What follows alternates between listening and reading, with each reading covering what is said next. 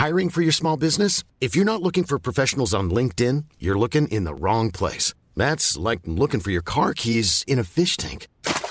LinkedIn helps you hire professionals you can't find anywhere else, even those who aren't actively searching for a new job but might be open to the perfect role. In a given month, over 70% of LinkedIn users don't even visit other leading job sites. So start looking in the right place. With LinkedIn, you can hire professionals like a professional. Post your free job on linkedin.com slash people today.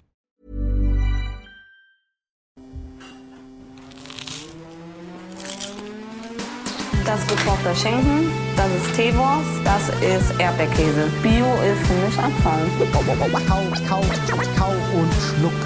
So schlecht schmeckt es doch gar Du nicht. denkst, es wäre aufschlicht. Gatsch, da kommt die Soße richtig raus. Kau, kau, kau und schluck. Kau und Schluck. Hallo, wir schauen gerade Alpakas an. Ich finde es hervorragend. Wir sind in Heidelberg heute mit Robert Redl im Restaurant oben. Ich bin hyped. Ganz oben. Ganz, ganz weit Mit Robert. oben. Hallo Robert Redl. Na? Hallo Dennis, hallo Paul, herzlich willkommen in Heidelberg. Schön, dass ihr die Reise auf euch genommen habt. Ja, dass wir uns hier oben bei uns treffen. Ja, Freut mich sehr. Herzlich willkommen.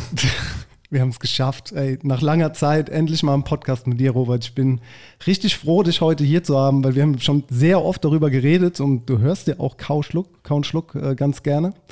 Und äh, ich war auch schon sehr oft hier essen und wir haben schon zusammen gearbeitet und deswegen war es einfach an der Zeit, dass du mal jetzt hier Gast bist bei uns, wenn man das so sagen kann. Gast. Absolut, Du bist ja ein Freund, deswegen ist es ja alles noch ein bisschen anders heute vielleicht. Ähm, wir machen heute so ein- eine Art Zweiteiler draus. Das heißt, wir fangen jetzt mit Teil 1 an und nächste Woche kommt dann Teil 2, damit ihr noch mehr von Robert habt als, Schön Cliffhanger direkt am Anfang. vorstellen Jawohl. Ja, muss man, muss man ja kommunizieren. Wir haben es hier hochgeschafft. Es ist ein äh, schöner Weg. Fahrt da mal mit dem Auto hoch. Das ist ähm, im Sommer eine Augenweide, weil wir sind ja auch auf dem Kohlhof von Tieren und Rodelbergen umgeben, mitten auf dem Kohlhof. Das ist Oder mit dem Fahrrad. mit dem Fahrrad. Ich der, fahre ja hier mit dem Fahrrad hoch, du, ne? der Paul also hat vorhin erzählt, dass er mit dem Fahrrad hier hochfährt. Habe ich einmal gemacht, ja. Ja. Einmal reicht. Nee, ich finde das sehr schöne Strecke. Wir sind sehr schön gefahren. Wetter gut, Laune bestens. Können loslegen. Ja, auf jeden Fall. Robert, wie kommst du hierher? Wir fangen einfach direkt an. Wie kommst du von, dein, von deiner äh, Wohnung aus ins Restaurant oben? Ähm, ja, mit dem Auto eigentlich. Ähm, tatsächlich mit meinem Auto. Ähm, die Strecke ist halt doch schon ein bisschen, äh, bisschen anstrengend, irgendwie mit dem Fahrrad zu fahren. Also ich habe das schon gemacht. Aber ähm, da geht es natürlich irgendwie, äh, keine Ahnung, 300 Höhenmeter nach oben. Also wir sind hier auf der, um das kurz zu beschreiben, auf der Spitze des Königsstuhls, äh, abgewandt von der Stadt so ein bisschen. Also die eigentliche Spitze ist an der Ende, am Ende der Bergbahnstation. Wir haben ja in Heidelberg so eine kleine Bergbahn, so eine historische. Und die gipfelt oder die endet auf dem Gipfel des Königsstuhls. Da ist auch ein Hotel. Und dieser Punkt ist ungefähr einen Kilometer von uns entfernt. Und wir liegen quasi auf der Rückseite des Berges, sind knapp unter 500 Höhenmetern und ähm, deshalb passt, glaube ich, der Name oben ganz gut zum Restaurant. Ähm, aber erst einmal schön, dass ihr hier seid. Ich wollte mich auch nochmal bedanken, dass ihr mich da in, äh, in Betracht zieht, dass ich äh, euch äh, bei eurem Podcast da, dabei sein darf. Ähm, und du hast gerade gesagt, ich höre das ganz gerne. Ähm, um ehrlich zu sein, äh, ist Kau und Schluck der erste Podcast, den ich in meinem Leben gehört habe. Ich habe heute früh nochmal geguckt. Ähm, ich glaube, ihr habt den ersten Podcast 2017 im Mai ähm, angefangen. Und ähm, tatsächlich hast du mir damals davon erzählt, dass du das vorhast, irgendwie bei einem Kaffeetrinken in Mannheim. Und ich dachte mir, okay, bis dahin war Podcast für mich irgendwie aufgezeichnetes Radio. Ja. Und ähm, habe dann quasi das erste Mal versucht, das über mein Telefon anzuhören, ähm, als ihr quasi eure erste Serie Kau und Schluck damals gestartet habt. Und seitdem sind viele, viele Podcasts jeder Art dazugekommen. Ich meine, das hat die letzten Jahre geboomt. Ich glaube, ihr wart ja auch mit äh, sehr weit von und sehr, sehr, sehr am Anfang dabei. Äh, damals war der irgendwie der erste Gastro-Podcast auch tatsächlich. Und ähm, alle anderen, die sich da äh, so ähnlich schimpfen, äh, sind im Endeffekt nur nachgekommen, egal wie, was die jetzt für eine Reichweite haben. Aber habe es von Anfang an sehr, sehr gern gehört und bis heute und habe auch den Wandel miterlebt jetzt mit Paul. Ähm, und Chapeau, also das habt ihr wirklich sehr gut hinbekommen. Die Frequenz ist super und ähm, äh, hat eine ganz, einen ganz anderen Twist bekommen, natürlich durch den Paul und durch Wegfall von Chris so ein bisschen. Ist es zu einem viel gastronomischeren Podcast wieder Ja. geworden und das muss ich äh, mal so als zum Anfang an euch als kleines Feedback schon mal geben. Äh, höre ich mir immer noch sehr, sehr gern an. Ey, vielen, vielen Dank. Ja, du hast es tatsächlich mitbekommen damals. Ich war ja, als wir die Namensgebung gefunden oder gesucht haben, war ich schon mit Benny Pfeiffer in Thailand im Urlaub. Da habe ich dann hier so aufs Blatt gesketcht, wie der Podcast heißen könnte. Da waren dann irgendwie so 30 Vorschläge und habe ich das damals rübergeschickt und das war so auch so der Anfang, den du dann auch mitbekommen hast oder Benny damals und ihr so beide, ja, was ist ein Podcast und macht das Sinn so, dass du das jetzt so als Koch machst? Musst du das irgendwie machen? Keine Ahnung, ich habe es halt ja, irgendwie gefühlt und machen wollen. Und irgendwie finde ich das auch schön, dass dann auch so Gastronomen, ja, dass ich Gast oder dass wir Gastronomen damit abholen und ähm, auch andere Menschen, die Gastro interessiert sind. Aber na klar, wenn jetzt halt Leute wie du oder äh, andere Leute aus der, aus der Gastro-Szene sagen, dass das irgendwie auch einen Mehrwert für die hat, das ist natürlich super. Danke fürs äh, Kompliment. Mega. Mega. Ja, wir haben, ähm, ich weiß nicht, Robert, wir können heute einfach, wir machen jetzt mal so ein bisschen kleinen Fragenkatalog. Ne? Also ich weiß ja eigentlich so gut wie alles übers Oben. Der Paul ist jetzt äh, genauso wie viele andere ja, wahrscheinlich noch ein bisschen überfragt. Aber ich würde einfach mal mit so einem kleinen Ding anfangen, wodurch dich wahrscheinlich viele auf dem Schirm bekommen haben. Ich nenne jetzt drei Dinge. Das sind A, Kitchen Impossible, B, die ARD Mediathek und C, Paul Ripke. So, dadurch ist, glaube ich, so nochmal der Hype ums Oben ein bisschen größer geworden, wobei du ja auch schon immer so, also zumindest Gastro-Szene intern, warst du schon immer ganz weit vorne. Viele Leute, äh, die einfach über Robert Redl und das Oben reden, das ist einfach ein Fakt, weil du über Jahre kontinuierlich einfach irgendwie immer abgeliefert hast und immer auch so eine gewisse, es war immer so ein bisschen mysteriös auch, wie, wie das hier so abläuft, weil es einfach so, du bist sehr ruhig, du bist sehr konsequent in Dingen und auch maßgeblich daran beteiligt, wie vielleicht eine Tellersprache heutzutage auch in der deutschen Gastronomie aussieht. Weil du bist einfach auch schon lange dabei, du bist äh, im oben, jetzt nicht vielleicht hier an dem Standort, aber insgesamt in dem Konzept oben bist du ja schon zehn Jahre als Küchenchef. Das ist schon eine ganze Weile. Ne? Da Ja. kann man schon sagen, dass du da die deutsche Gastronomie mitgeprägt hast mit dem, was du tust. Wir sind jetzt schon eine Generation drüber. Jetzt kommen die Jungen nach. Wir hatten es ja letzte Woche schon mal privat Ja. darüber so. Das ist abgefahren. Und äh, ich finde es auf jeden Fall super spannend, was du hier machst. Jetzt ist, ähm, ich will einfach mal mit dieser, weil es war auch eine Frage aus der Com Community, was hat denn jetzt nochmal nachdem du das Ganze, die ganzen Sterne und so abgeholt hast, was hat denn jetzt nochmal öffentlich mehr Hype gebracht? War es jetzt diese ARD am Pass ähm, Episode, wo du Teil warst? Oder war es jetzt der Post oder die Posts und äh, Nennung von Paul Ripke? Genau, Kannst ich glaube, du du hast das gerade ähm, genau in umgekehrter Reihenfolge erwähnt. Also du hast Kitchen Impossible am Pass und Paul Ripke gesagt und chronologisch gesehen war es genau andersrum. Also zuerst, also wie gesagt, wir waren vorher, glaube ich, hier in der Region schon äh, gut bekannt und alle drei Sachen, die du genannt hast, sind ähm, für eine überregionale Wahrnehmung, glaube ich, schon äh, relevant gewesen. Das heißt, ähm, zuerst kam Paul mit ähm, einem ganz normalen Restaurantbesuch hier. Da waren wir schon sehr, sehr gut gebucht. Also die, die Buchungslage war eigentlich nie äh, irgendwie ein äh, besorgniserregendes Problem hier. Ähm, Im Gegenteil. Als Paul mal irgendwann nachgefragt hat, hat er einen Tisch bekommen. Ähm, natürlich haben wir ihn reingeschoben damals, als wir erkannt haben, wer er ist. Und ähm, er hat äh, nach seinem Besuch hier, war damals auch mit Podcastern hier aus Köln, ähm, mit Niklas und David. Und hat er nach diesem Abend halt direkt im Anschluss morgens mit Joko im äh, AWFNR quasi drüber geredet. Und ähm, um es kurz zu sagen, hätte ich nicht erwartet, was das für, ein, was das für, eine, für eine Welle auslöst an, äh, an Reservierungswünschen. Also in der Woche, als der Podcast rauskam, ich meine, die wird dann eine Woche lang intensiv gehört, bis, bis die nächste quasi kommt, hatten wir schon sehr, sehr, sehr viele ähm, Reservierungsanfragen oder einfach nur ähm, auch Nachrichten und so weiter. Ähm, habe ich nicht kommen sehen, wenn ich ehrlich bin. Habe ich damals nicht erwartet, dass das so, eine, so einen großen ähm, Impact hat, aber mittlerweile verstehe ich es auch. Also habe damals auch schon Podcasts gehört und verschiedenere Arten dann auch. Und ähm, natürlich, wenn dir dein Freund Paul äh, das erzählt, dass du hierher gehen musst und äh, selbst wenn das dann, ich weiß nicht, was die für eine Reichweite hatten, aber wenn das dann nur irgendwie 0,2 Prozent dann wirklich versuchen, sind das immer noch für unser Restaurant sehr, sehr viele Gäste. Und Ja. wir merken das bis heute. Also es sind jetzt drei Jahre später fast, ähm, dass wir immer noch äh, Reservierungen bekommen, die auf diesen, auf diese Erwähnung in diesem Podcast quasi, ähm, die ja immer wieder äh, erfolgt. Und mittlerweile sind Paul und ich auch befreundet und machen Sachen zusammen ähm, äh, mit dem Oben und mit seinem Podcast etc.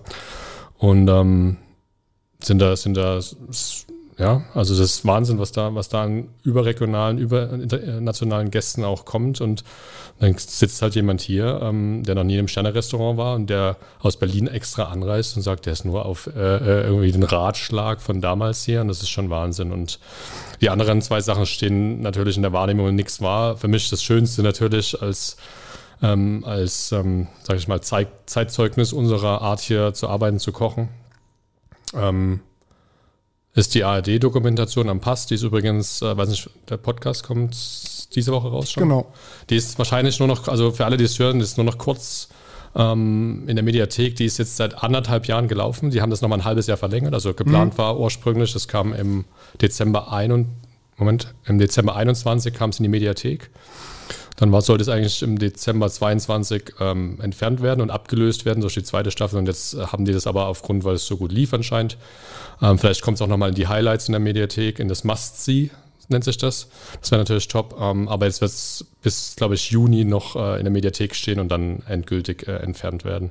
Und in diesen anderthalb Jahren, das haben super viele gesehen. Also ich glaube sogar, ähm, zahlenmäßig, wenn der Christoph Heymann, der Produzent von der Geschichte, mir das richtig erklärt hat, sogar zahlenmäßig müsste das mehr als Kitchen Impossible gewesen sein, weil es halt so lang einfach ähm, verfügbar war. Und Kitchen Impossible war auch super. Also eine tolle Geschichte und da waren wir im Endeffekt nur Randfigur, nur, in Anführungsstrichen nur Aufgabe für Tim und wir haben aber auch ganz oft darauf angesprochen von Gästen, ähm, wie das denn war und wie er denn so ist und ob er denn wirklich so ist und aber ähm, bin ähm, großer Verfechter von ihm und finde ihn ähm, in alle Richtungen sehr, sehr intensive, gute Person, die sowohl wirtschaftlich als auch äh, so als Sprachrohr in der Corona-Zeit irgendwie fungiert hat für die Gastronomie und äh, Entertainer brauchen wir da gar nicht drüber reden. Das macht er, was er in die Hand nimmt, das funktioniert ja eigentlich meistens. Absolut, ja. Ist auch ein tolles Format, muss ich sagen. Am Pass war neu für mich. Letztes, wann habe ich es entdeckt? Letztes, Ende letzten Jahres. Aber Kitchen Impossible ist, äh, ja, ich habe beide Folgen auch gesehen. Beides sehr gut gefallen. Ähm, für die Leute, die es nicht wissen, wo wir hier sind, ich muss noch kurz eine, eine kleine schöne Anekdote von der Herfahrt erzählen. Ich habe zu Dennis gesagt, ich fühle mich hier, ich glaube, so sieht es bei Michelin Lönneberger aus, habe ich gesagt, als wir hier reingefahren sind. Ja. Und äh, wir haben jetzt eine kleine Tour bekommen, ähm, weil du ja vorhin meintest, dass die Reservierungs, ähm, der Reservierungsdruck so krass zugenommen hat. Es gibt hier nur fünf Tische. Mhm. Ne? Plus noch zwei in der Küche, aber die werden nicht extra belegt. Ne? Korrekt, das ist ein rotierendes System. Genau. Und vielleicht kannst du da auch nochmal für alle, die ähm, dich und dein Restaurant äh, nicht kennen, einmal auch noch kurz erklären, was zeichnet euch hier aus, was ist so besonders auch am Oben, zumindest so, wie ich es auch im Vorfeld wahrgenommen habe und jetzt hier auch gesehen habe, weil das ist wirklich, habe ich so äh, auch noch nicht gesehen.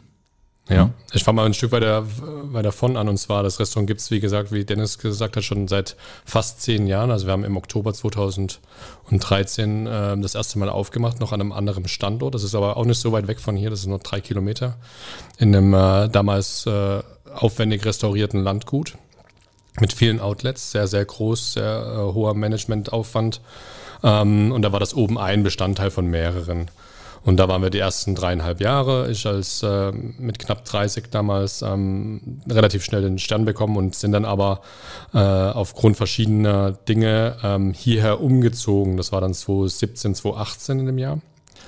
Und waren auch kurz, hatten ein großes Gastspiel auch in Mannheim in so, einer, in so einem Pop-Up-Restaurant für zwei, drei Monate ähm, und sind dann hier eingezogen und unser Anspruch äh, oder unsere Idee, nachdem wir die ersten dreieinhalb Jahre das oben ein bisschen größer geführt hatten mit sieben, acht Tischen, vielleicht 25 Kuvert, aber auch jeweils äh, in jedem Bereich ein Mitarbeiter mehr, haben wir für uns festgelegt, angepasst an der Raumgröße hier, wie wir das gerne hätten. Und dann sind wir uns mit den äh, Restauranteigentümern und äh, schnell einig gewesen, dass wir eine sehr, sehr ähm, intime Atmosphäre möchten. Äh, wir möchten diese Wohnzimmeratmosphäre, die ganz oft ähm, ja erwähnt wird bei Restaurants, aber die super schwierig, glaube ich, zu erzeugen ist und wirklich gemeint ist. Also ihr seid ja vor uns reingelaufen, also ähm, ihr habt ein Gefühl mittlerweile davon, wie, wie man hier sitzt, wie man hier abends äh, seinen Abend verbringt und ähm, diese vier, fünf Tische ist adäquat zugeschnitten auf uns quasi, auf unsere äh, Idee, den Abend durchzuführen. Bedeutet, wir haben äh, ein einheitliches Menü, alle Gäste kommen um die gleiche Uhrzeit. Wir sind aber auch insgesamt nur drei Mitarbeiter. Das heißt, ähm, äh, ich bin zusammen mit Mona Schmid, meiner Sous-Chefin, in der Küche Und wir haben einen Sommelier, der gleichzeitig auch Restaurantleiter ist. Also äh, wir sind insgesamt zu dritt und äh, äh, vollziehen quasi so jeden Abend ähm, unsere 12 bis 15 Gäste, die sich auf vier, maximal fünf Tische verteilen können. Dieser Küchentisch bei uns ist äh, rotierend, wie du gerade schon gesagt hast. Das bedeutet, dadurch, dass wir ein langes Menü haben, darf jeder Gast mal für ein bis zwei Gänge zu uns in die Küche kommen. Und da ist er dann so eine halbe Stunde. Und ähm, da ist nochmal eine ganz andere Art der Kommunikation möglich zu uns. Also der Koch, der, wir servieren ja auch alle Gänge mit äh, im, im Gastraum, aber der Koch will ja immer zurück in die Küche. Ne? Nachdem er seinen Gang angesagt hat, will er sich ja nicht groß in Gespräche verwickeln erstmal, damit er äh, weiter kochen kann, damit er wieder in der Küche ähm, gucken kann, dass weiter angerichtet wird etc. Ähm, aber diese Art von Kommunikation, die der Gast vielleicht wünscht, die können wir in der, in der Küche ganz toll durchführen. Und es ist auch schön für uns in der Küche, das ist dann sehr gesellig. Ähm, umso größer die Tische sind, dann auch äh, sogar noch geselliger. Ähm, und ähm, da entsteht nochmal eine ganz andere Art von Kommunikation. Ähm, die Gäste können Fragen stellen oder äh, Rezepte fragen oder ähm, was zum Kolo fragen. Oft haben wir halt mittlerweile auch Gäste, die von ganz weit weg kommen, denen können wir das so ein bisschen hier erklären. Oder die haben, brauchen noch Heidelberg-Tipps für den nächsten Tag. Also da gibt es super viele Möglichkeiten anzusetzen und ich glaube, das ist das, was der Gast auch neben dem Essen natürlich und dem Trinken äh, mit nach Hause nimmt, dass er hier so so eine intime Atmosphäre erlebt hat. Und ähm, ich finde die Ampass-Dokumentation, die, da wird halt nicht viel vom Gastraum gezeigt, um ehrlich zu sein. Das ist so Konzeptding bei denen. Aber da wird es trotzdem schon sehr, sehr gut gezeigt, wie so ein Abend bei uns ist. Und jeder, der diese Reportage im Vorfeld gesehen hat, bevor er zu uns kam, hat gesagt, dass das schon sehr nah dran ist an das, was man hier erlebt. Und das ist vielleicht so der USP, der, diese Eigenständigkeit, die wir hier irgendwie ähm, anbieten können und die schon seit Jahren sehr, sehr gut funktioniert. Auslastungsmäßig, wie gesagt, gar kein Problem. Wir hatten, im Endeffekt haben wir es jetzt zurückgeschraubt. Wir wollen diesen ganz langen Vorlauf nicht mehr. Ähm, wir hatten mm, wir hatten einen Vorlauf von zwei Jahren teilweise. Also Anfang 22 waren wir für zwei Jahre ausgebucht und haben aber entschieden, dass wir das auf ein halbes Jahr zurückführen. Ich habe jetzt diese Woche noch, äh, werden wir ein richtiges Reservierungs, äh, uns festlegen für ein Reservierungsprogramm und dann werden Reservierungen nur noch halb, mit einem halbjährlichen Vorsprung, aber monatsweise äh, vergeben. Also dieses Ziel wäre quasi, dass wir äh, in einem bestimmten Monat im Sommer, ähm, ich sage jetzt mal nicht welchen, ähm, genau mit dem sechsmonatigen Vorsprung, also beispielsweise Anfang Juli wird sich der komplette Januar öffnen in dem Reservierungstool, dann kann man schnell buchen und nächst, Anfang nächsten Monats dann der Februar und so weiter. Also es wäre so das Ziel. Da sind wir gerade noch am, äh, an der technischen Lösung dran, aber das wird dann bei uns so passieren. Und äh, darf ich direkt dazu was fragen? Ähm, du sagtest, du sagtest, ihr seid zu dritt. Mhm. Was passiert, wenn einer ausfällt? Das ist, äh, es gibt so einen Fragenkatalog von äh, unseren Gästen, also die Top 5. Mhm, mhm. Ähm, die gehört auf jeden Fall mit dazu. also wenn die dann in der Küche sitzen, ist das so eine von diesen. Äh, ich würde sagen, es ist äh, vielleicht, äh, vielleicht kommen auch noch die anderen zwei, äh, die anderen vier. Mhm. Bin mal gespannt, was ihr noch für Fragen habt, aber das ist eine sehr, sehr, sehr beliebte Frage. Ähm, natürlich ist das ein Punkt und äh, die letzten zwei, drei Jahre mit äh, Corona und Krippenwellen und so weiter haben uns auch nicht verschont. Ähm, dann muss tatsächlich schnell reagiert werden. Ähm, wir hatten öfters schon einen Aus, äh, Ausfall mal im Service gehabt. Ähm, mittlerweile machen wir es dann so, wir gucken erstmal, was reserviert ist. Wenn es fünf Tische sind, müssen wir leider dann einen vielleicht umlegen. Also es gibt mal hier und da noch einen Tisch, wo wir vielleicht bloß vier Tische haben und vielleicht kleine Tische. Dann wird vielleicht ein Tisch äh, höflich gefragt. Wir gucken dann auch, wo die erstmal herkommen. Also wir gucken in E-Mails, ist das vielleicht jemand aus Hamburg, den kannst du natürlich wahrscheinlich nicht so schnell absagen, wenn es nicht sein muss. Äh, hatten wir aber ganz selten, also wenn es vielleicht zwei, dreimal diesen Fall, dass wir den Tisch umlegen mussten überhaupt oder an dem Tag absagen mussten. Ähm, dann wird er umgelegt auf äh, vielleicht zwei, drei Wochen später. Und äh, dann geht es tatsächlich Mona in den Service. Also aus der Küche in den Service. Und das macht sie ja auch hervorragend. Also ist eine sehr, sehr gute Gastgeberin. Und dann kann ich mir noch jemand in die Küche holen, ne? zwei helfende Hände, sage ich mal. Also da gibt es immer so ein paar Praktikanten, die schon ein paar Mal da waren. Und ähm, sollte Mona ausfallen, dann halt auch. Dann ist es im Endeffekt ja, hole ich mir halt nur diesen Praktikanten.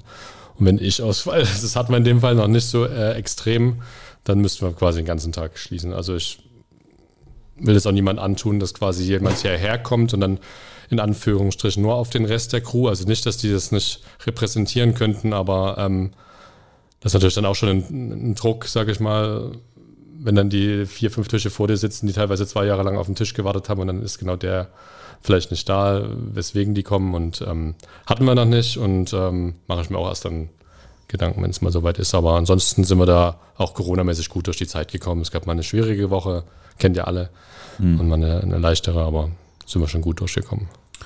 Und ähm, die, dieser Reservierungsturnus, ähm, mal nur so eine generelle Frage, weil ich be beschäftige mich gerade auch mit diesem Thema. Mhm. Wenn jemand bei euch einen Tisch bucht, muss er ein Deposit hinterlassen? Muss er eine Kreditkarte angeben? No-Show-Fees und so? Genau. Macht ihr das? Nein. Ähm, war, oft ein, war oft so ein Thema.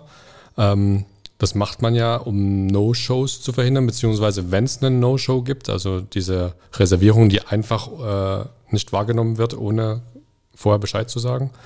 Ähm, wenn es wenn es ein Thema bei uns gewesen wäre, ähm, hätten wir es auch irgendwann in Betracht gezogen. Aber dadurch, dass wir so einfach gestrickt sind mit unserem kleinen System, ähm, kriegen wir es immer noch hin, dass alle Gäste kommen. Das heißt, die kriegen von uns eine, also angenommen, du hast vor anderthalb Jahren diesen Tisch im Oben für vier Personen gebucht.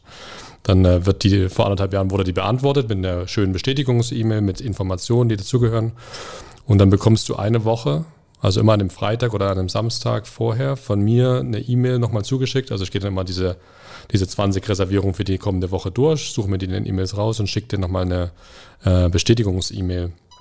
Und ähm, dadurch ähm, schließen wir No-Shows aus. Also das heißt, der eine oder andere kommt dann mal und sagt so, oh, das habe ich ja vergessen oder ich bin da gar nicht da oder hat es vielleicht vergessen im Kalender einzutragen oder ist mittlerweile bankrott, geschieden, tot, keine Ahnung.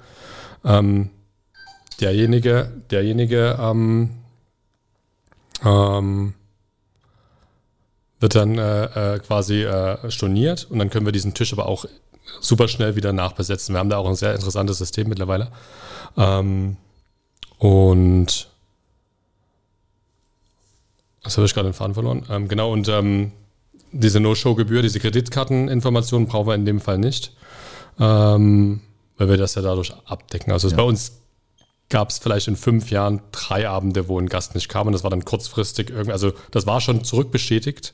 Ja. Aber dann hatten die sich, einmal war es, der hatte sich dann, er hatte sich im Tag falsch eingeschrieben. Also wir hatten ihm gesagt, wir freuen uns, die nächste Woche bei uns begrüßen zu dürfen. Ist zurückbestätigt gewesen. Und dann hat er sich aber am Tag geirrt. Einer ist, hat einen Autounfall und das dritte weiß ich gar nicht mehr, da war irgendwas, glaube ich, bevor wir, glaube ich, diese E-Mails geschrieben haben. Also äh, du siehst, No-Shows ist bei uns eigentlich kein Thema und jetzt mit dem neuen System, die sind darauf spezialisiert, mit Kreditkarten abzurechnen. Also das heißt, die bieten das von vornherein an. Mhm. Kannst buchen nur mit Kreditkartenabrechnung, äh, mit Kreditkartenhinterlegung.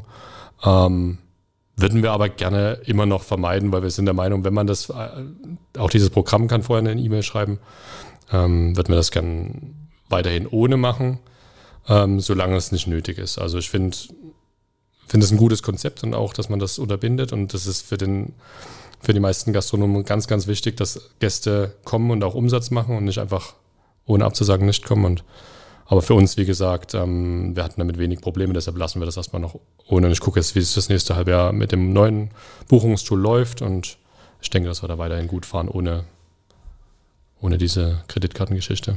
Aber das sind gute Neuigkeiten, weil gefühlt haben die Leute auch das am meisten gefragt, ähm, kann Robert mal einen Tisch klar machen oder wann gibt es wieder freie Tische? Ähm, man weiß ja, okay, die Warteliste gibt's, gab's bei euch. Aber es ist halt schon ein sehr spontanes Ding. Du hast mir auch schon ein paar Mal äh, die letzten mhm. Wochen geschrieben, aber es war halt auch einfach zu spontan. Aber wenn man spontan ist, ist es auf jeden Fall eine gute Sache. Ähm, ich würde gerne nochmal zu dem Thema mit äh, der ARD zurückzukommen, mhm. äh, zurückkommen. Wie läuft denn so, so ein Dreh ab? Wie lange war denn so ein Dreh? Ging das über mehrere Wochen? Waren das nur ein paar Tage oder ein Tag? Gab es da irgendwie ein Drehbuch? Ich weiß nicht, was du darüber erzählen darfst oder ob es da irgendwelche ja, glaub, Einschränkungen gibt. Das ist äh, relativ ähm, also die haben dich wahrscheinlich angeschrieben und dann habt ihr einen Termin ausgemacht und dann kamen sie vorbei. Oder warst du schon vorher super gebrieft und da hieß es, guck mal, wir nehmen den Schnitt mit und das Bild und dann wäre es toll, wenn wir nochmal angeln, weil ihr wart ja angeln mhm. auch noch. Und äh, keine Ahnung. Oder ist es relativ frei, die sagen, hier mach mal und wir filmen dich und schneiden dann danach? Ähm, also genau, also der Christoph Heim, He Heymann, so heißt der Produzent dieses Formats. Ähm, das ist eine ganz kleine ähm, äh, Produktion aus Hannover. Also es ist er und äh, Leute, die er halt für Kamera und Schnitt anstellt. Äh, ist, glaube ich, zu dritt, aber es ist halt alles so äh, äh, Freelancer-mäßig, glaube ich. Also die arbeiten ihm zu. Und ähm, der kam im äh, zweiten Lockdown 2021 auf mich zu und hatte damals von den ähm, äh, vom Erik Scheffler und ähm, aus dem und Sonja Baumann aus dem Neo, Neobiota quasi von uns gehört. Die waren schon in den ersten drei Folgen dieser sechsteiligen ersten Staffel quasi ähm, gesetzt. Und äh, dieser Redakteur war in der Gastrowelt nicht so ähm, äh, bewandert, also er kannte keine Sterneköche, die jetzt filmen wollte, aber er brauchte interessante Protagonisten dafür.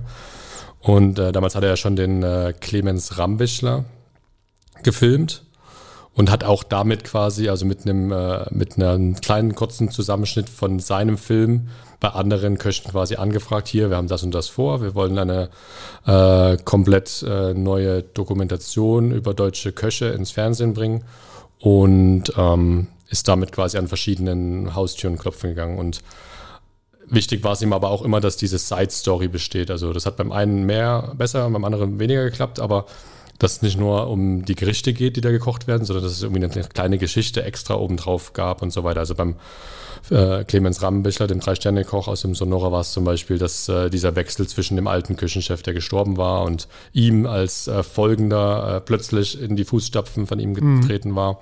Super interessante Geschichte, also auch äh, von der ersten Staffel eine meiner Lieblingsfolgen.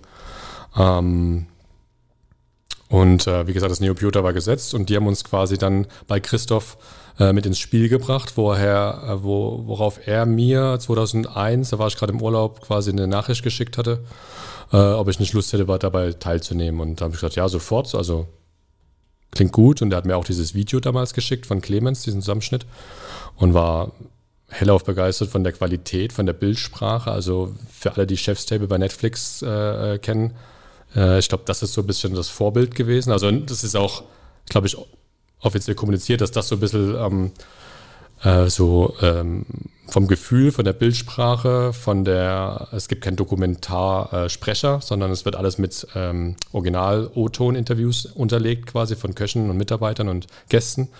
Äh, genau diese, diese Art von Film, dieses äh, so Kinomäßige, hat er versucht auch darzustellen. Und das hat schon in diesem kleinen Trailer damals äh, so gut angefühlt, angesehen und da ist er auf uns zugekommen und ich sagte ja sofort und dann hat er gesagt, ja, aber es gibt noch so zehn andere Leute, die er auch gefragt hat.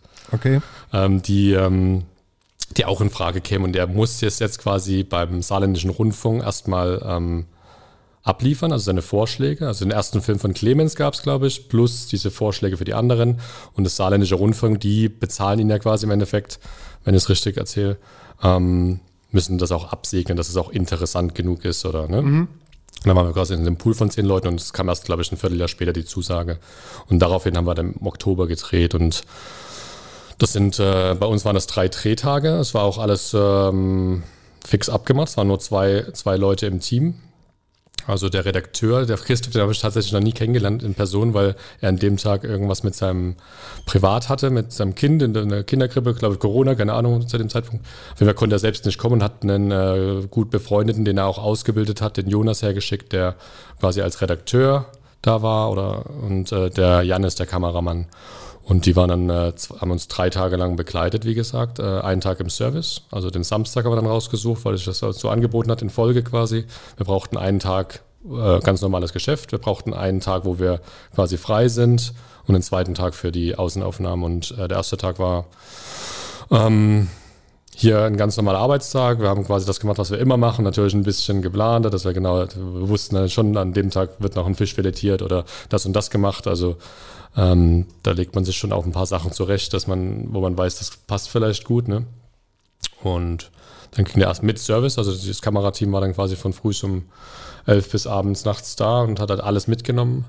Und am nächsten Tag, am Sonntag, unserem eigentlichen Ruhetag, sind wir dann auch hergekommen und haben dann alle Gerichte nochmal ähm, mit so einem kleinen ja, auf einem, auf einem Extratisch nochmal ganz äh, minutiös angerichtet. Da gab es dann halt diese Nahaufnahmen und ganz auch abgefahren, was für Techniken die da benutzen mit so Teleskop und ja.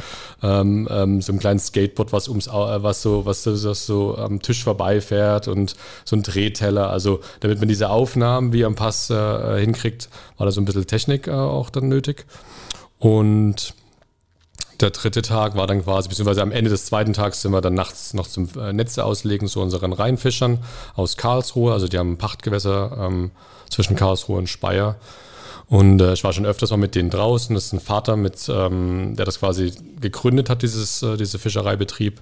Und mittlerweile haben es seine Söhne äh, Lars und Hannes ähm, übernommen und fischen quasi in verschiedenen Pachtgewässern äh, zwischen Karlsruhe und Speyer auf dem Rhein ähm, Fische. Und da kriegen wir Zander und Hechte und Welse immer. Und die haben wir quasi begleitet an dem Abend, am Sonntagabend beim Netz auslegen, ähm, in der Dämmerung. Ähm, das machen die immer über Nacht ähm, und holen dann frühs. Also wir mussten dann frühs, äh, Montag früh dann nochmal hin, um quasi äh, auch wieder bei Tagesanbruch, erst äh, um vier, um fünf war das dann, ähm, die Fische einzuholen oder die Netze einzuholen und die quasi die Fische dann rauszuholen und mitzunehmen. Und das wurde dann auch nochmal dokumentiert. Ähm, war sehr, ja, war schon, wurde auch gut festgehalten von denen. Das sah super spannend aus. Schöne Bilder, ja. ja. Wir haben auch den Zander damals bekommen von den Jungs bei der Emma noch. Ja, cool. Und es ist ja, schön, ist dass du da, dass du da mit rausgefahren bist. Und ich habe hab dir die äh, Episode auch ein paar Mal gesehen mit dir und äh, finde, du kommst da sehr, sehr sympathisch rüber. By the way, wollte ich auch noch ein Kompliment dafür geben. Äh, schönstes Bild, wie du auf dem Schifferboot da sitzt und so in die Kamera lächelst. Sehr schön. das glaube ich, war, glaube ich, im Trailer auch drin. Das, ja, äh, kann sein. Mal, ja. da kommst du wirklich sehr, sehr sympathisch rüber. Oh. Wie sauer warst du als bei den Nahaufnahmen? Da gibt so es so einen Teller, da ist so ein weißes Blatt drauf mit, einer, mhm. mit einem grünen Öl. Ja. Weißt du, was es war noch? Ja, ja, weiß ich noch, aber ich überlege gerade, ob, ob da irgendwas ja, ja, da gibt es nämlich, nämlich die Situation, du richtest mehrere Teller an und eigentlich soll die Vinaigrette oder was auch immer es ist mit dem grünen Öl ja. außenrum um das Blatt perfekt ja. abgeschlossen sein. Und beim zweiten Teller tropft so ein Tropfen grünes Öl auf das weiße Blatt und dann ah. ich, fuck, da, da war er bestimmt richtig so, ah, warum ist das, warum ist das dann noch, also so, warum ist es passiert? Und es ist ja dann auch noch bei der Nahaufnahme ist es sind so mehrere Tropfen über dem mhm. weißen Blatt und dann sieht so aus, als ob so sein sollte. Aber ich habe irgendwie so das Gefühl gehabt, das hätte nicht passieren sollen und da wollte ich einfach mal wissen, wie hat sich das für dich angefühlt? Kannst du dich noch daran erinnern? Und wie gehst du mit der Situation um, wenn bei dir im ähm, naja, im Service irgendwie Teller nicht perfekt angerichtet sind. Äh, schickst du die raus oder gehen die nochmal zurück? So wie perfektionistisch Wahnsinn, bist du Wahnsinn, da? ähm, dass du das, das siehst, weil das, gesehen, äh, weil, nee, das ist, glaube ich, glaube ich, das zeigt ganz kurz so verschiedene Denkweisen, was du gerade besprichst, weil ich weiß von diesem Tropfen gar nichts. Ich habe mir das, das ist mir nie aufgefallen. Ähm,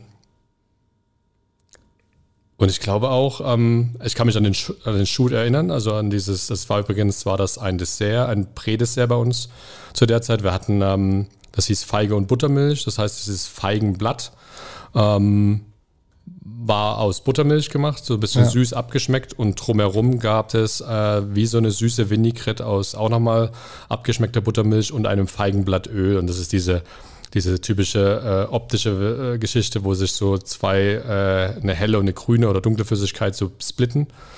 Und äh, die haben wir quasi um dieses Blatt drumherum aufgetragen, aber das hat mich ähm, gar nicht bewegt, dass da irgendwas irgendwie aufs Blatt getropft ist oder ähm, habe ich auch gar nicht in Erinnerung. Da siehst du, dass mir, dass mir das auch im Service oder im, also der Teller soll sauber aussehen, natürlich. Aber wenn da ein Tropfen irgendwo drauf fällt, wo es vielleicht am Anfang nicht gedacht war, ich bin absolut, was das angeht, was ich habe eine Idee davon. Aber mir ist es zum Beispiel viel wichtiger, dass es äh, noch in der richtigen Konsistenz oder Temperatur oder äh, mit dem richtigen Geschmack zum Gast kommt als dass jetzt der Tropfen, also der, der Teller sollte nicht versüfft aussehen, sagen wir so auf, auf Deutsch. Ja, das sollte nicht irgendwie ähm, so aussehen, als hätte ich gerade noch mit einem mit einem äh, mit einem alten Waschlappen oder einem Lumpen da drüber gewischt. So sollte es nicht aussehen. Das, da ist der Anspruch schon äh, hoch. Aber wenn da ein Tropfen über dem Fleisch oder über dem Dings ist, ähm, das äh, da habe ich andere, da habe ich andere ähm, Sachen, die mir wichtiger sind, ganz ehrlich. Und ähm, auch Leute, die mit mir gearbeitet haben, werden das bestätigen. Also bei mir liegt es auch mal ein Stück Zentimeter weiter rechts oder links, das, äh, äh, das Fleisch oder was auch immer. Ähm, da bin ich gar nicht so. Ähm, aber ich habe schon eine Grundidee, wie es aussehen soll. Und wenn mir die nicht gefällt, dann wird es auch äh, relativ schnell äh, konsequent geändert. Aber jetzt in dem Fall, was du da angesprochen hast, aber witzig. Aber ich kenne auch genau solche Küchenchefs, die kriegen da absolut einen Ausraster. Also die, die, die gehen wenn, wenn, wenn da irgendwas äh, den Zentimeter falsch liegt oder äh, falsch äh, drauf gemacht wird auf den Teller, dann, dann gibt es da, dann gibt's da ähm, schon laute Worte. Ist vielleicht in einem größeren Team mit einem, vielleicht mit einem Drei-Sterne-Anspruch auch. Also das auch nochmal zurückzukommen auf diese Ampass-Geschichte. Innerhalb der ersten Staffel siehst du schon verschiedene Küchenchefs und zum Beispiel der Clemens Rambichler ist jetzt jemand, der vielleicht äh, mit dem den Mitarbeiter nicht in, mit Samthandschuhen anpackt. Und es wird ganz deutlich da auch schon im Trailer äh, gezeigt, wie er ähm, jemanden schon ein bisschen äh, hascher angeht und ein bisschen äh, direkter anspricht, um es mal jetzt so vorsichtig zu sagen. Also jeder hat da seinen eigenen Führungsstil und in der großen Brigade mit drei Sternen, der hat halt, glaube ich, auch einen Druck dahinter. Ne? Und das lässt er, glaube ich, auch äh, den Druck lässt er nicht in sich, sage ich mal. Mhm. Den gibt er mhm. schon ab und zu direkt weiter. Und ähm, ich glaube, so hatte jeder auch die Chance von dieser Ampass-Staffel, so ein Bild von sich zu zeigen, wie er auch wirklich ist. Und ähm, nee, um auf die Frage zu schließen, der darauf war ich nicht so sehr gejuckt. Du wirkst aber auch, äh, wir kennen uns ja jetzt erst seit heute, du wirkst aber auch als ein sehr, sehr ruhiger, sehr besonderer äh, äh Charakter. Und ähm, umso spannender ist es, glaube ich, dich auch in der Küche zu sehen. Also für mich. Insofern, wir müssen das, wir machen das ja noch irgendwie. Wir kriegen das mal irgendwann reingequetscht. Ne? Wir kriegen das hin. Wenn du spontan Fall. mal du anrufst, dann machen wir das. Ähm, aber ja, ich kenne das. Ich bin ja, ich bin ja gar nicht aus der Küche. Ne? Für mich ist das ja ein, ein, ein, eine Sphäre, die mir nicht bekannt ist. Und ich meinte vorhin auch, als wir, als du uns eine kleine Tour gegeben hast, deine Küche sieht so aus irgendwie wie zu Hause. Mhm. Sie ist nicht, also klar sind da Fliesen, Mhm. Aber der Boden ist nicht weiß gefliest und nicht alles ist weiß und es, ist kein, es hängt kein Küchenlicht drüber, sondern es ist eine Haushaltsküche. Mhm. Du meintest auch, es ist eine Haushaltsküche. Mhm. Ist eine. Ne, genau, auf, auf, einen, auf einen hygienischen ähm, ähm, Standard gezogen dann. Aber ähm, es wirkt halt, also, es wirkt einfach so sehr, sehr jetzt auch ohne Mitarbeiter und ohne, und ohne Gäste und ohne Service und ohne Geklimper wirkt es irgendwie, es wirkt so wie ein schönes Wohnzimmer. Ne? Der Billardtisch da hinten, hier der Kamin und es wirkt sehr, sehr ruhig und ähm, umso spannender ist, glaube ich, auch der Kontrast dann. Ne? So eine Küche in so einem Ambiente äh, und eben nicht diese Küche zuzu mit, mit dem elektrischen Schieber und du siehst nichts davon, sondern du sitzt ja quasi mit dabei. Ja. Finde ich schon sehr spannend. Ja. Genau, also da muss ich auch das, dieses Lob an das Interieur muss ich halt auch direkt weitergeben an die die Eigentümer vom Kohle und vom, äh, vom Restaurant auch. Also die machen das mit einer äh, liebevollen, intuitiven Art, die Räume zu gestalten. Und ähm, da geht es jetzt nicht nur ums Restaurant, also alles andere, was sie in die Hand nehmen, das wird so schön hergerichtet und so schön gestaltet. Und ähm, ich gebe da was dazu, was ich kann, also Kleinigkeiten und auch so ein bisschen mit dem Licht und so weiter. Das war mir immer ein großes Anliegen, dass das Licht halt richtig passt und so weiter. Also bin da mit meinen Ideen immer dabei. Aber so das Grundlegende, ähm, diese Atmosphäre zu erzeugen, dass man, egal ob man im Gastraum oder in der Küche sitzt, immer das Gefühl hat, es ist so heimelig und schön und wir achten auch auf die richtige Lichtfarbe allein schon. Also normalerweise hast du in der Küche dieses Neonlicht, wir haben halt extra warmes Licht für die Glühbirnen und für die Leuchten und so weiter. Ähm, viele, viele Kerzen, das seht ihr jetzt nicht, das ist das tagsüber, aber abends sind nochmal ganz viele kleine Kerzen überall im Restaurant versteckt, die dann auch noch das Übrige geben und ähm, ja, das in Summe, das erzeugt, glaube ich, dieses, dieses ähm, dieses schöne Gefühl rein vom Interieur her schon.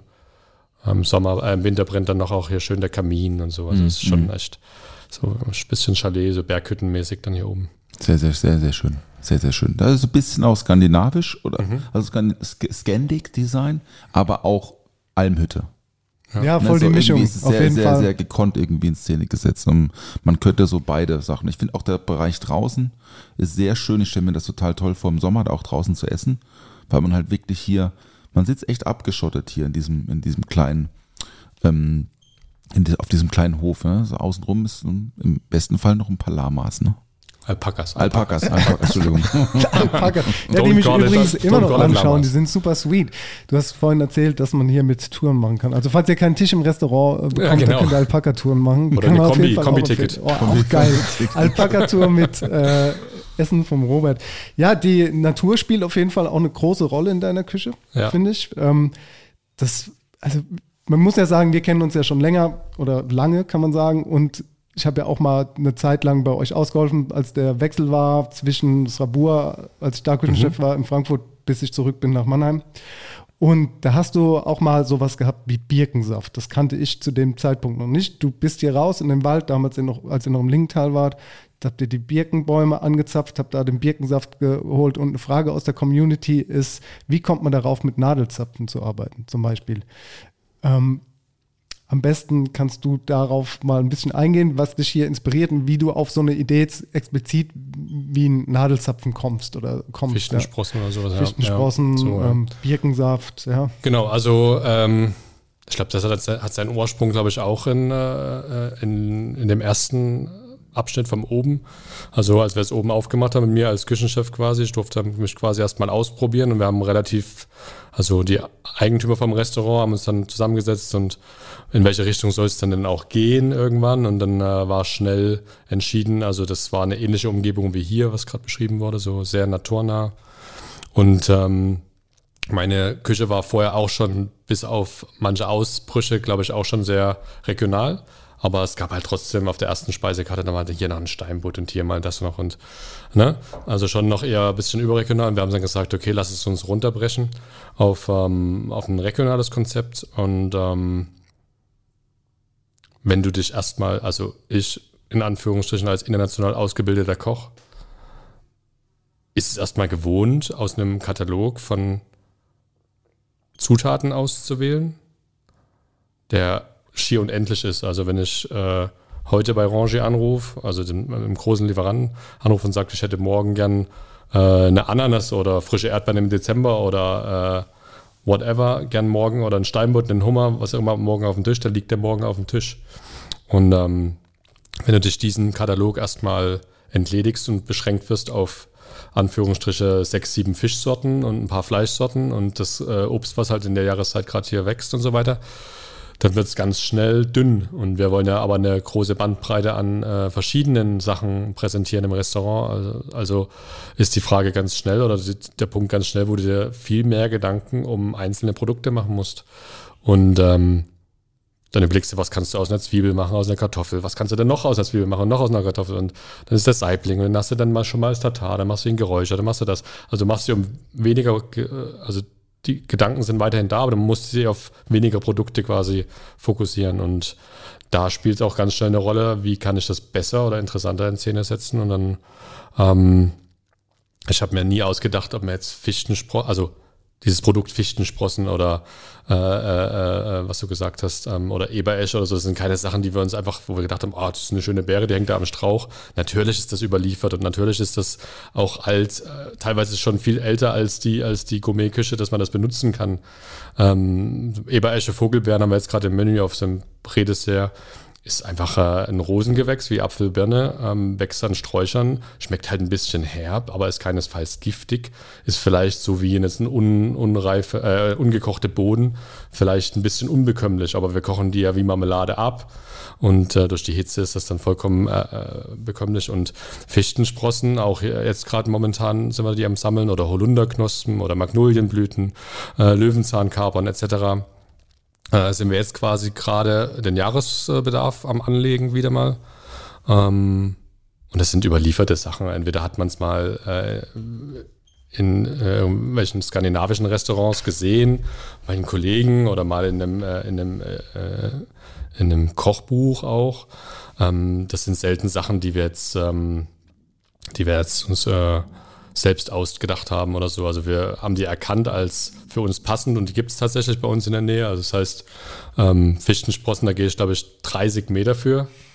Äh, Löwenzahnkapern 10 Meter, glaube ich. Also da brauchen wir nicht weit gehen und unsere Küche steht das halt extrem gut. Ähm, vielleicht ein kleines Zwiebelgericht mit sowas zu toppen, sage ich mal. Ne? Und dann, das ist dann auch bei den Gästen meistens der Aha-Effekt, wo die dann sagen, wow, das war jetzt aber das obendrauf war ja noch, es hat immer so einen, so einen ganz anderen Twist gegeben und ist interessant und wir legen das Zeug dann halt auch ein und konservieren es halt fürs ganze Jahr. Also es gibt verschiedene Konservierungsmethoden, die wir nutzen, angefangen bei Trocknen, Einfrieren, Einwecken, äh, milchsauer fermentieren etc.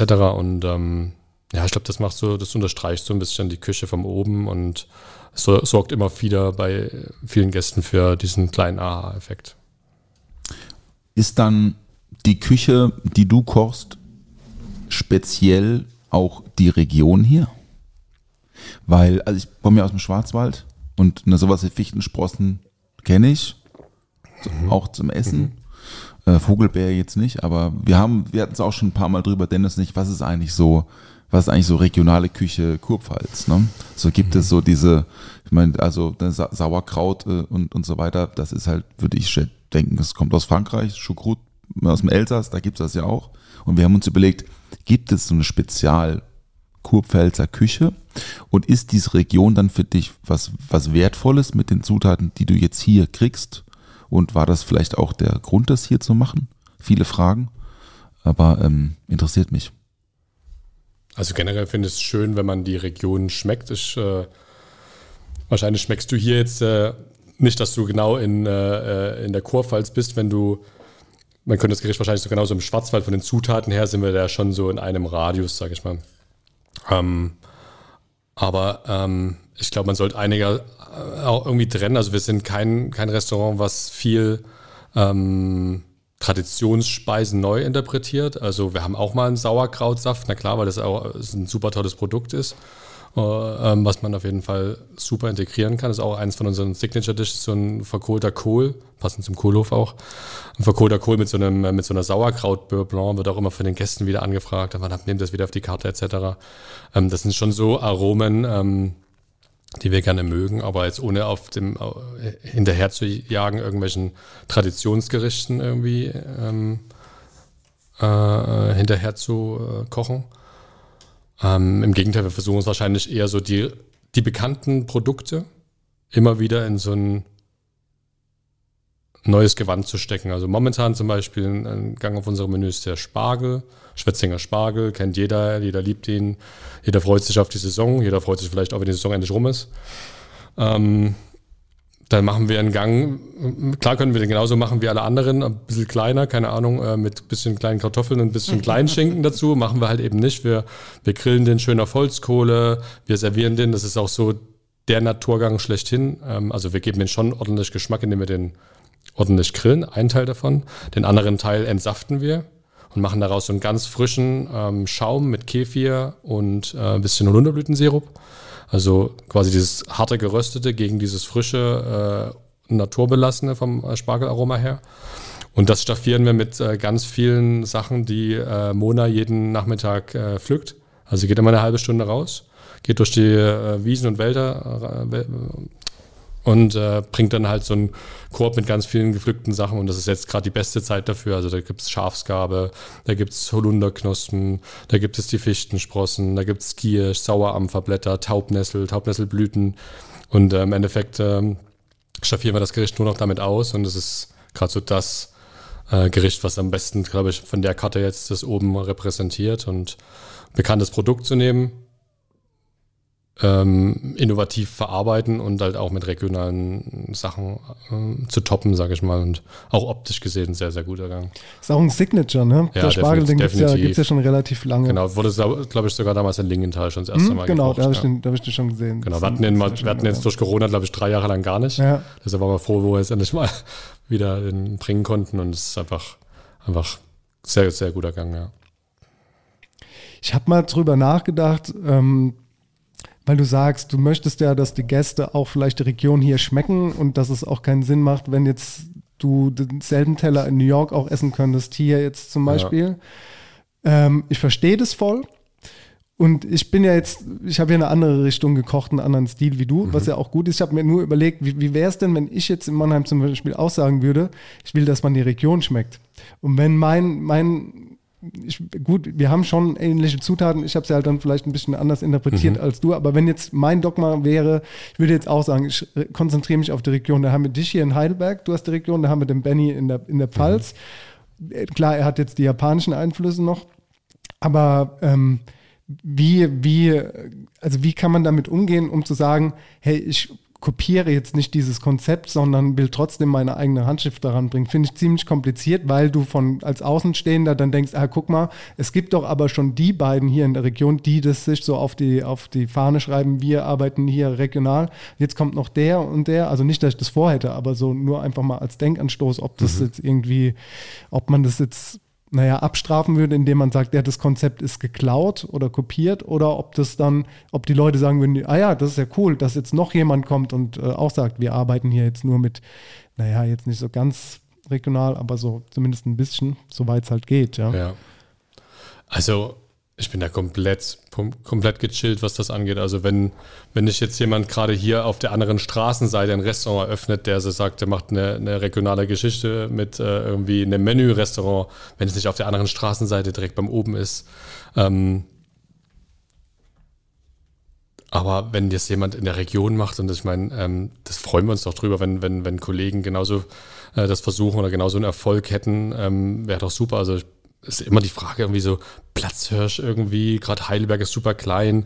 Wenn es da jetzt noch jemand gäbe, ist doch cool, ey. Wenn Heidelberg jetzt noch ein Sterne-Restaurant hätte oder auch in Mannheim noch ein Restaurant aufmachen würde, was äh, ähm, ein ähnliches Konzept, ich meine, es lebt ja auch ein bisschen von der Atmosphäre und von dem, was draußen rum ist und ganz, ganz wichtig, die Menschen, die das machen. Also viele Gäste gehen auch in Restaurants wegen Menschen. Ne? Ja. Also klar, alles andere muss stimmen. Aber hier, wie oft wir auch hören, ihr seid so, ihr seid so lieb und so sympathisch und so weiter. Mit euch kann man reden und ganz normale Gespräche führen, ohne irgendwie abzuheben. Ähm, da spielen so viele Faktoren eine Rolle, dass man gar nicht sagen kann, nur weil der jetzt ein äh, regionales Konzept fährt, ist der auf einmal ein großer Konkurrent von uns. Absolut gar nicht. Also äh, ich, das ist immer ein Kombipaket. Immer. Und ähm, würde mich freuen, wenn es mehrere, wenn es mehrere ähm, Restaurants wie es uns jetzt gäbe. Also ohne dass wir, ohne dass ich mir wünschen würde, dass es nur solche Restaurants gibt. Ich glaube, es lebt auch noch so ein bisschen. Ich gehe auch gerne mal in ein Restaurant, wo was ganz anderes gekocht wird oder, oder eine, eine Länderküche oder ähm, das macht es ja auch interessant. Und ähm, nee, also das lebt von der Vielfalt alles. Ähm, wir möchten natürlich aufzeigen, was geht hier als Restaurant, so ein bisschen als äh, als, als äh, Ideengeber oder als Vorreiter auch mittlerweile, klar. Und ähm, aber ohne da irgendwelche, irgendwelche Ansprüche für irgendwelches, äh, äh, für irgendein Konzept zu erheben, irgendwie mhm. für uns. Also das, wir haben es nicht erfunden und nach uns wird es andere geben und ich bin froh, dass sich dieser in Anführungsstrich regionale Trend wenn es ein Trend ist, ich weiß es nicht mehr. Also früher hat man immer davon geredet, dass alle zehn Jahre gibt es was Neues. Irgendwie früher gab es die Molekularküche oder ganz früher noch die äh, äh, äh, Nouvelle Cuisine, wo alles ganz klein war in Frankreich. Dann auf einmal die, äh, die Spanier, dann kamen die Skandinaven mit dieser Regionalküche. Und ich bin der Meinung, das geht gar nicht mehr weg. Also das hält sich und es etabliert sich. Das ist absolut ähm, das, was man wahrscheinlich auch heutzutage ähm, mit seinem Gewissen gut vertreten kann. Ähm, sehe keinen Weg dahin zurück, dass es auf einmal wieder ähm, äh, opulente Seafood-Sterne-Restaurants gibt und so weiter. Also, Schwierig, ja. Ähm, deshalb, ähm, wahrscheinlich geht es noch mehr in, äh, die Seven Swans-Geschichte, vegetarisch, vegan. Ähm, da wird es immer mehr mitgeben und da werden auch, äh, eine, ja, gibt es ja jetzt schon einige Kategorien für vegane Sterne-Restaurants und so weiter. Also das wird, glaube ich, weiter, weiter. Und ich meine, du warst ja auch stark mit deinen veganen Gängen damals, ich erinnere mich noch. Ähm, hast das ja auch immer äh, nach außen gekehrt, weil es, glaube ich, auch die Mannheimer Innenstädter wollten so ein bisschen. Ja, das ist Aber super das angekommen. zieht, ja. das zieht, ja. Ähm, und es wird sich ähm, dahingehend immer weiterentwickeln. Aber ich glaube, die Regionalität wird bleiben. Also, und deshalb äh, soll jeder gerne eins aufmachen. Ich finde das auch. Es kann nicht genug gut geführte äh, Restaurants und, und, und Kneipen geben, ne? So irgendwie. Ja. Uns fehlen auf jeden Fall noch ein paar in der Region. Das ist meine Meinung. Richtig, ja. Dennis.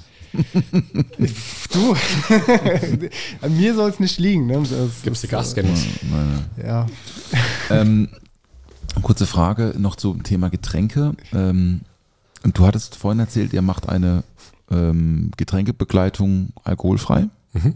weil ja auch hier, ne, wir sind hier hochgefahren, also mit dem Bus kommst du nicht hoch Mhm. und mit dem Fahrrad kommst du nicht wieder runter nachts, im, vor allem nicht im Winter und Ja. so weiter.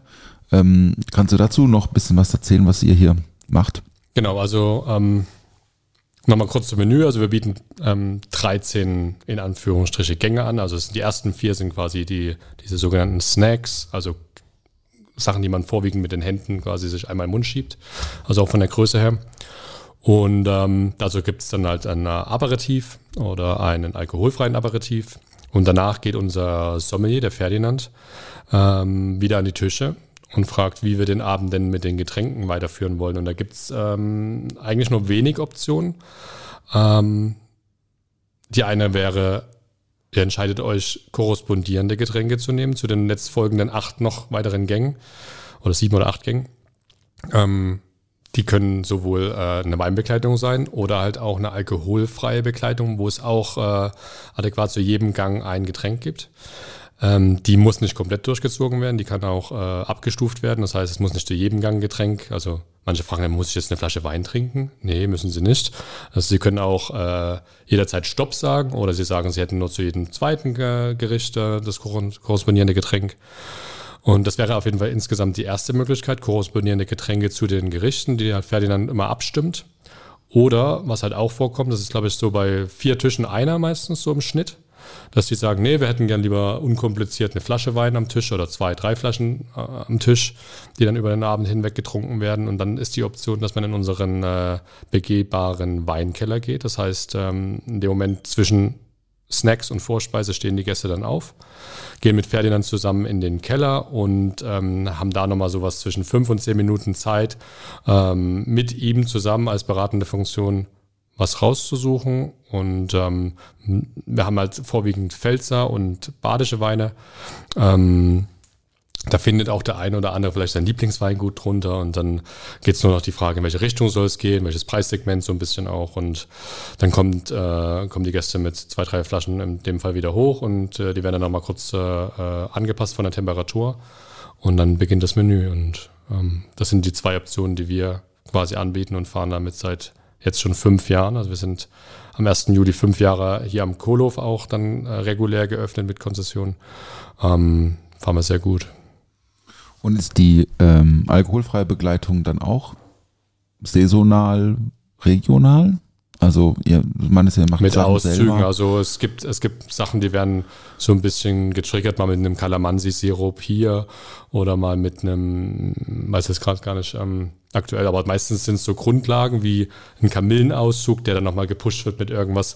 Also generell dieses Regionalität. Ähm, es soll bei uns kein Dogma sein, es soll verständlich bleiben und ähm, wenn du bei mir durch die Küche gehst, wirst du immer da mal eine Limette liegen sehen und da vielleicht auch eine kleine Flasche mit Olivenöl, die uns einfach hilft, die Sachen so in Szene zu setzen und da bin ich auch nicht so dogmatisch zu sagen, 100% unserer Zutaten sind ähm, regional, sondern es sollte so sein, dass die Hauptzutaten, also alles, was eigentlich auf der Speisekarte steht, die ähm, äh, äh, regionalen Geschichten sind, also Fleisch, Fisch, ähm, Obst, Gemüse, Kräuter sind alles hier aus der Region.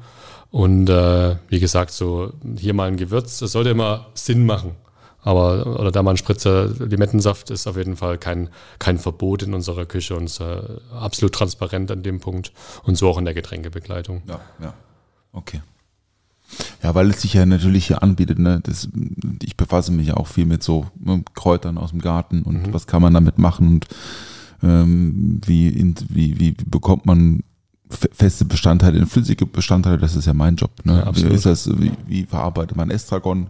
Wie verarbeitet man Shiso am besten und so weiter und so ja, fort. In was löst sich das Aroma? Ne? Genau. Ein Alkohol oder ein Zucker Richtig, oder Wasser oder Temperatur, Temperatur oder nicht. Ja. ja. Und deswegen ist ja hier, wenn man so rausschaut und du hast vorhin die ganzen, diese ganzen Warenkunde, ja, besitzt ja auch, du weißt, was, wie sieht eine Schafgabe aus, was ist Sauerampfer und so weiter und so fort. Deswegen ist es ja total spannend, auch zu sagen, in so einem naturbelassenen Ambiente und Konzept, wie das hier gefahren wird, mhm. ist eben auch so eine, so eine, so eine Getränkebegleitung dabei, finde ich super. Ja, Kommt auch echt gut an. Also dadurch, dass wir ein bisschen ab vom Schuss sind, ähm, bei einem Vierertisch ist meistens einer dabei, der fährt, wenn sie nicht komplett mit dem Taxi wieder nach Hause fahren. Und da ist das so, wow, dass ihr das anbietet. Und ich glaube, ein großes Problem bei Getränkebegleitung in äh, vielen Restaurants sind, dass meistens nur äh, Schraubflaschen mit Saft aufgeschraubt werden. Und dass dann äh, vom Zuckergehalt einfach so eine Sättigung einsetzt, was bei Wein vielleicht mh, hm, auch ein bisschen ist, aber nicht so doll wie bei nur Saft. Und wenn du sieben Säfte getrunken hast, dann, also eine Flasche Saft zum Menü, ja. das ist dann schon äh, Überzucker, Übersäuerung und richtig. Ähm, da versuchen wir ein bisschen gegenzuhalten. Also manche unserer alkoholfreien Drinks sind ein bisschen leiser, manche ein bisschen extremer oder weniger Menge, dafür richtig intensiv. Also wir sind jetzt auch wieder dabei, ähm, gerade am Beginn des äh, Menüs so ein äh, Trinkessig wieder einzuführen, sind wir gerade im Überlegen. Äh, Doktorenhof kennt ihr, mhm. ähm, finden wir super spannend und ähm, ja, sollte es, auch da sollte es eine gewisse Abwechslung geben. Also. Mega. Hast du hier, wenn es schneit, wegen Getränke schon mal probiert, den Schnee, hier, also hier liegt ja viel Schnee, schon mal den Schnee zu filtern und daraus mit Den dem Schneewasser. Nee, nee, schon den weißen, einfach mal den Schnee filtern und daraus ein Getränk machen. Hat noch keiner gemacht, außer vielleicht der verrückte Wenn man es macht, darf man es wahrscheinlich nicht öffentlich sagen, weil sonst Ey. gibt es wahrscheinlich schnell jemand, der dir da auf die Finger klopft. Ne? Aber es gibt doch diesen Schweizer äh, Sternekoch, der Hexer wird er der genannt. Hexer, ja, der der, Hexer, der, äh, Wies, Steffen Wiesner. genau, der macht doch sowas auch. Ah, krass, ja, mit, das, mit das, Schnee also das kochen ist und so mit, mit mit das Stein Verrückteste, kochen was ich bis so. jetzt. Das ist richtig verrückt. Hast du schon mal von dem gehört, Paul? Nee. Okay, ich kann da was erzählen. Ähm, ja, mach mal gerne. Ich war, also ich habe einen Berührungspunkt mit ihm gehabt. Es gibt eine, es gibt eine Messe, ich weiß gar nicht, ob, die, ob es die noch gibt. Gibt es noch die ähm, von Chefs Kulinar, die, äh, wie heißt die? Chefs Kulinar, die Messe. Ähm, dieses Symposium, wo immer ganz viele Spitzenköche, also es ist so wie ähnlich wie die Rolling Pin-Geschichte. Du meinst Chefsache. Chefsache, Chefsache. Chefsache. Die Gab es Chefsache letztes ist, Jahr noch, ja. die ist jedes Jahr, ich glaube in Köln in der, in der Gegend. Und es ist ein großes Symposium, wo ganz viele Köche hinpilgern und anderen Köchen auf der Stage zugucken quasi. Und die haben auch immer einen Headliner, das ist dann immer so ein Drei-Sterne-Koch. René Rezepi war dem Jahr auch da, Massimo Potora, etc., etc. Und dem einem Jahr, wo ich mal da war, ich war schon länger nicht, war auch einer der, ähm, der Stars, die dann da war, Steffen Wiesner. Und der hat... Ähm, also der ist, der hat auch ein, der ist auch Dozent an der Kunsthochschule mal nebenbei. Ja. Der hat äh, Methodiken entwickelt, also da kommst du nicht, also ist abgefahren. Und der nennt sich selbst den Hexer, der, der Hexer. Und er hat zum Beispiel, um es mal so bildlich zu machen, der hat zum Beispiel einen Tannenbaum auf der Bühne stehen gehabt. Diesen Tannenbaum hat er dann mit einer Motorsäge abgesägt, also gefällt in dem Fall, hat die Sägespäne genommen, hat die Sägespäne vor uns destilliert, hat dann noch ähm, äh, dieses Wasser beschallt mit Tönen, also dieses Destillat wurde dann nochmal beschallt, also das heißt, er hat äh, vorher schon Töne aufgenommen von Bäumen. Diese wurden dann viel verstärkt wieder über eine Membran, also es gibt so eine große, wie so eine große Box, diese Membran wackelt dann, da legt er dann irgendwie äh, die Flüssigkeit drauf und die wird dann durch diese Membran beschallt mit diesem Baumton und die, äh, und, ach, Wahnsinn. Oder Galaktitenwasser, der hat Ja, irgendwie so total, Zugang total ja, zu Kocht, irgendwelchen kocht mit Steinen, also Kocht er Steine kocht aus, Steine genau. aus und, Ja, ja, ja, und, ja. und völlig, völlig verrückt. Aber, du auch- siehst, wozu es führt. Wir sitzen jetzt hier und reden drüber. Ich Ja. glaube, das ist, glaube ich, die, das ist halt irgendwo auch Kunst, ne? Ich würde, ich würde das super gerne mal probieren und essen. Ja. Da bin, bin ich äh, ehrlich. Kocht ich finde, ich finde und es schon auch so ganz viele irgendwie- Natursachen, aber- Finde ich schon irgendwie interessant, Ja. nur nicht so ganz greifbar. Aber äh, das ist sowas, was auf jeden Fall noch auf der Agenda steht. Ja. Ähm, ja, Chefsache. René Rezepi hat damals. War seine- damals auch damals dam- erst einmal Ameisen gegessen. Ich war damals da, da hatte äh, Rezepi war dann noch äh, im alten Restaurant. Das Mhm. war, ich glaube, 2012 oder so. Und da hat er es von seinen Most Shitty Carrots erzählt. Ah, ja. Und das war dieser Vortrag. Und daraufhin Ist ja auch so ein Leit, so eine Metapher für seine Küche geworden, Genau, diese genau Karotte. diese Shitty Carrot. Und daraufhin haben wir dann, ich war mit meinem ehemaligen Küchenchef äh, damals dort und dann haben wir äh, versucht, dort einen einen Tisch zu bekommen, haben das dann quasi ein halbes Jahr, Jahr später gehabt und sind dann daraufhin dorthin gereist. Mhm. Und äh, genau, dieser Besuch bei Renne Rezepi im Noma war für mich sehr, sehr maßgeblich prägend. Und ein Besuch davor im Otzlois in, in, äh, in den Niederlanden, wo ich einmal schon mal war, bevor wir uns kennengelernt haben. Und wir haben uns dann aber auch nochmal in diesem Restaurant quasi das erste Mal gesehen. Und das würde ich jetzt einfach mal so als Cliffhanger hier nehmen für, die, für den ersten Teil unserer zwei Teile mit dir. Und äh, das mit in die nächste Woche nehmen. Und dann können wir da mal noch ein bisschen Sehr gut. tiefer äh, drüber sprechen, wie unser Werdegang da so war. Und wir haben natürlich noch ganz, ganz, ganz viele Fragen. Also es lohnt sich. Hört nächste Woche definitiv nochmal rein.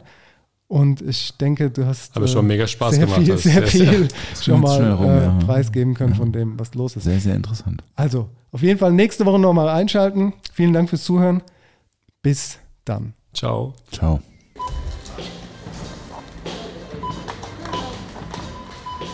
Der Tisch ist gedeckt.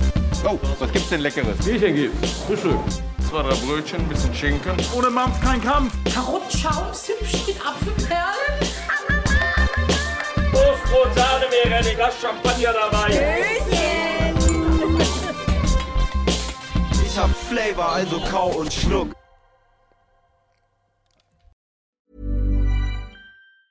Mom deserves the best, and there's no better place to shop for Mother's Day than Whole Foods Market. They're your destination for unbeatable savings, from premium gifts to show-stopping flowers and irresistible desserts. Start by saving 33% with Prime on all body care and candles. Then get a 15-stem bunch of tulips for just $9.99 each with Prime. Round out Mom's menu with festive rosé, irresistible berry chantilly cake, and more special treats. Come celebrate Mother's Day at Whole Foods Market.